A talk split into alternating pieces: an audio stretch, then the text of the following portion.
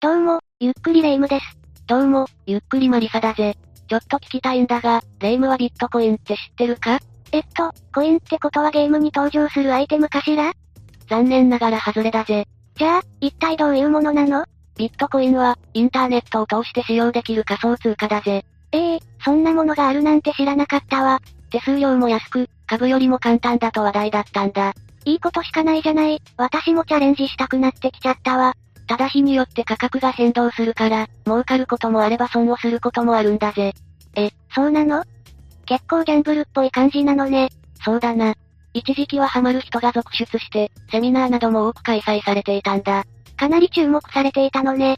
しかも、ビットコインが原因で殺人事件まで発生してしまったんだぜ。殺人事件。なぜそんなことが起こってしまったのか詳しく知りたいわ。じゃあ今回は、名古屋ビットコイン強盗殺人事件について、解説していくぜ。それじゃ、ゆっくりしていってね。まずは事件の概要について紹介していくぜ。お願いするわ。 2017年7月、滋賀県多賀町のとある山の中で女性の遺体が発見されたぜ。被害者は当時53歳の野田美幸さんだ。彼女は、愛知県名古屋市で一人暮らしをしており、市内の飲食店でパートとして働いていたぜ。愛知県の人なのに、滋賀県で見つかったのね。駆けつけた警察は、すぐに遺体を調べ、死因は考察であることを突き止めたぜ。さらに捜査を進めていくと、野田さんは財布などを奪われていることが分かったんだ。ってことは、犯人はお金目当てで野田さんを殺したってことかしらいや、犯人が狙っていたのは現金だけじゃないんだぜ。じゃあ他にも何か狙っていたのかしら実は、本当の狙いは野田さんが所有しているビットコインだったんだ。ビットコインを奪うために殺人をするなんて、びっくりだわ。警察は、この事件の容疑者として二人の男の身柄を拘束したぜ。一人が野田さんの知り合いだった当時21歳の西大地や、もう一人が当時18歳の未成年だった S だ。未成年まで関わっていたなんて衝撃的だわ。主犯は西田で、S は彼の言うことに逆らえなかったそうだぜ。じゃあ、この事件を引き起こした元凶は西田なのね。そういうことになるぜ。未成年を巻き込んで殺害事件を起こすなんて、異常だと思うわ。彼がそこまでしてビットコインを欲しがった理由が気になるわね。じゃあ次は、西田の人物像について掘り下げていくぜ。滋賀県で生まれた西田は、同じ地域で生まれた。年下の S と幼馴染のような関係だったんだ。なるほど、犯人二人は昔からの顔見知りだったのね。中学校も一緒で、西田は S のことを後輩としても、可愛がっていたんだぜ。年の近い弟みたいな感じだったんでしょうね。そして西田は岐阜県大垣市に引っ越して、土木作業員の仕事をするようになったぜ。就職してからは羽振りが良くなったのか、高級車に乗って遊んでいたようだな。若いのに高級車を買っちゃうなんてすごいわね。まだまだ働き盛りの年齢だからな。思い切って購入したのかもしれないぜ。でもまだ若いし、そこまでお金があるわけじゃないわよね。あんまり使いすぎるとまずいんじゃないかしらそうなったら、本業以外の収入を増やすしかないよな。副業でお金を稼げれば、問題はないわね。ちなみにレイムは、副業と聞いてどんなものをイメージするうーん、やっぱり内職じゃないシールを貼ったりとか、造花を作ったりして稼ぐイメージがあるわね。昔の内職といえばそういうイメージだな。副業ってそういうもんじゃないの他にも投資という方法があるぜ。投資って、株とかのことよね。ああ、ただ西田が興味を持ったのは株ではなく、当時流行っていたビットコインだった。ビットコインはその時から話題だったのね。有名人を起用した CM が流れるほどだったからな。セミナーなども各地で開催されていたんだ。めちゃくちゃ注目されていたのね。ネットがあれば、誰でも簡単に始められる手軽さも魅力だったんだろうな。時間に余裕のある主婦や学生など、大勢の人がセミナーを受けていたんだぜ。年齢や性別問わず人気だったってことね。そして西田はビットコインのセミナーに参加し、被害者の野田さんと知り合ったんだ。彼女もセミナーの参加者だったのいや、野田さんは参加者ではなく、司会者だったぜ。運営側の人間だったわけだ。じゃあ、ビットコインについては野田さんの方が詳しかったのね。しかし、このセミナーを主催していたところは、結構怪しい団体でもあったんだぜ。どこが怪しかったのネズミコウマ買いの方法で、会員を増やしていたんだ。ええそんなことをしていたの。セミナーの参加者を会員に誘い、入会者数によって、報酬が出るシステムだったようだ。より多くの人を会員にしたかった野田さんは、西田も勧誘したんだぜ。西田はどんな反応だったのかしら当時、西田は野田さんに良い印象は持っていなかったみたいだ。あら、食いついたわけじゃないのね。しかし、話を聞いているうちに、西田にある考えが生まれるんだ。彼女が増やしたビットコインを手に入れることができれば、とな。自分で増やすよりも、相手の持っているものを奪う方が楽だって考えたのね。ああ、そして彼は恐ろしい計画を思いつくんだ。野田さんが持ち歩いているノートには、ビットコインの取引に必要な暗証番号などが全て記載されていたんだぜ。どこかに書いておかないと忘れちゃうのはわかるけど、盗まれたら大変なことになりそうだわ。ああ、西田はこのノートに、大事な情報が書いてあることを知っていたんだ。ノートを奪うために殺害計画を立てていたんだぜ。どんな内容だったのまずは地元で仲の良かった S に連絡を取って、2000万円相当のビットコインが手に入るから協力してくれ、と持ちかけたんだぜ。一人じゃ色々大変だから、協力者が必要だったのね。そうだと思うぜ。しかも S は、家出してアルバイト生活で、お金に困っていたんだ。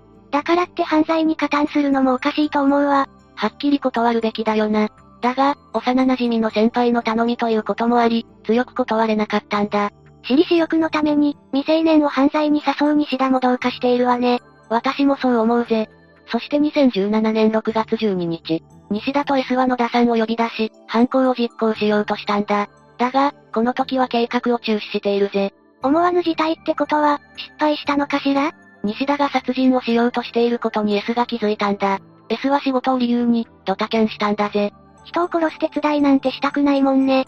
誰だって嫌だと思うぜ。S が来なかったことで、西田は野田さんに断りの連絡を入れたんだ。だが西田は、まだ計画を諦めていなかったぜ。そんな粘り強さはいらないわ。西田は次こそは成功させると決意したぜ。高速用の道具などを買い込んでさらに準備を進めたんだ。かなりの執念を感じるわ。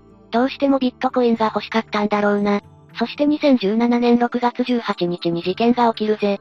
野田さんは愛知県で開催されたセミナーに参加した後、西田と会う約束のために岐阜県に向かったんだ。それにしても、どうして野田さんは西田の誘いに乗ったのかしら西田は野田さんに、出資してくれる人が見つかったから紹介する、と嘘を言っていたんだぜ。野田さんは騙されてしまったのね。ああ、だが野田さんは嘘に気づけなかったぜ。待ち合わせをしていた駅に到着すると、迎えに来た西田の車に乗ってしまったんだ。まさか、相手が自分を殺そうとしてるなんて思わないわよね。その後、西田は S を呼んで合流し、滋賀県まで車を走らせたんだ。西田と S は野田さんに気づかれないように、LINE で会話していたぜ。そして、隙を見て野田さんに襲いかかり、車のトランクに押し込めたんだ。いきなり襲われてトランクに押し込まれるなんて恐怖だわ。混乱状態だったと思うぜ。西田と S は、すぐに野田さんのカバンの中を物色したんだ。この時に、現金約5万円とスマホやタブレット、ノートなどの持ち物を盗んでいるぜ。根こそぎ奪った感じだわ。金になるものは全て持っていったんだろうな。持ち物を全て確認すると、車のトランクから野田さんを、地面へ引きずり出したんだ。そして西田は S に、やれ、と言って指示を出したんだぜ。彼女を殺すように仕向けたってこと西田に逆らえなかった S は、野田さんの体へ馬乗りになると、両手で首を押さえつけたんだ。ここまで来たら後戻りできないと思ったのかしら。二人は用意していたテープで野田さんの顔を隠し、USB ケーブルで首を絞めて殺害したんだ。遺体をキャリーケースに入れると、西田の身内が所有する別荘の近くに放置したぜ。そんなところに放置するなんて信じられないわ。私有地なら誰も来ないし、遺体を置いておく場所としては、安全と考えたんだろうな。後日、西田はショベルカーを使って1メートルほどの穴を掘ったんだ。キャリーケースごと遺体を埋め、隠蔽を図ったんだぜ。そうすれば完全に遺体を隠せると思ったのね。野田さんの遺体が発見されないように必死だったんだろうな。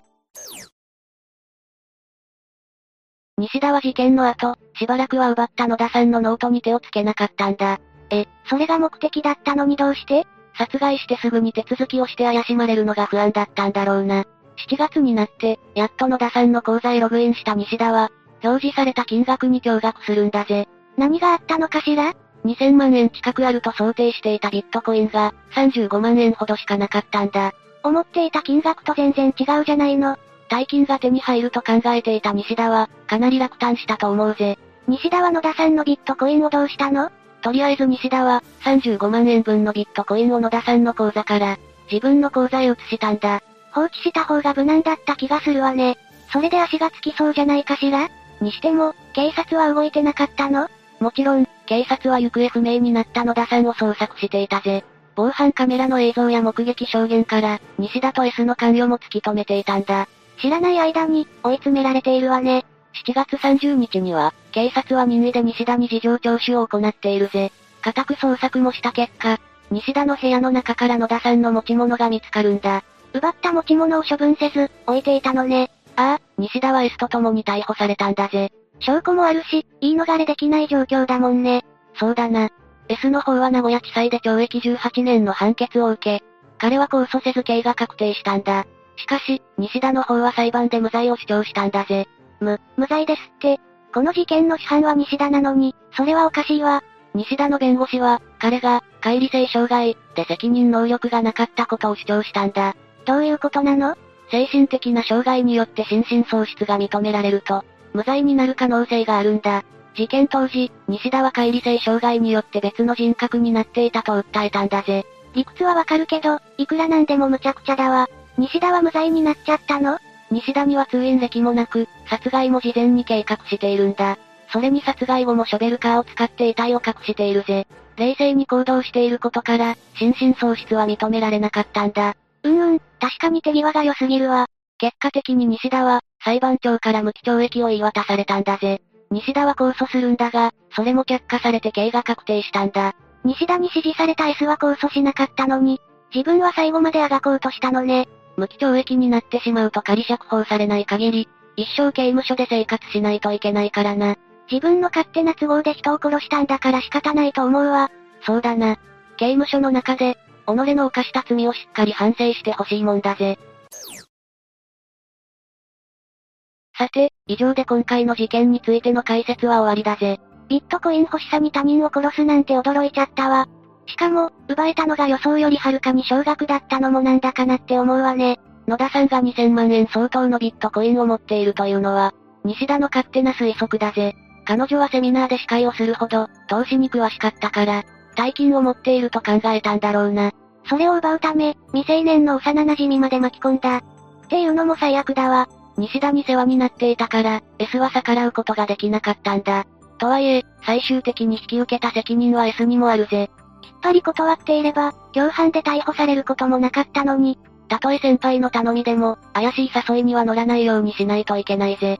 無理やり協力させようとしてきた場合は、警察に相談した方がいいかもしれないわ。 S は家を出ていたので、親にも相談できなかったみたいだからな。周囲に相談できる人がいない場合は、警察を頼るのもいいだろうな。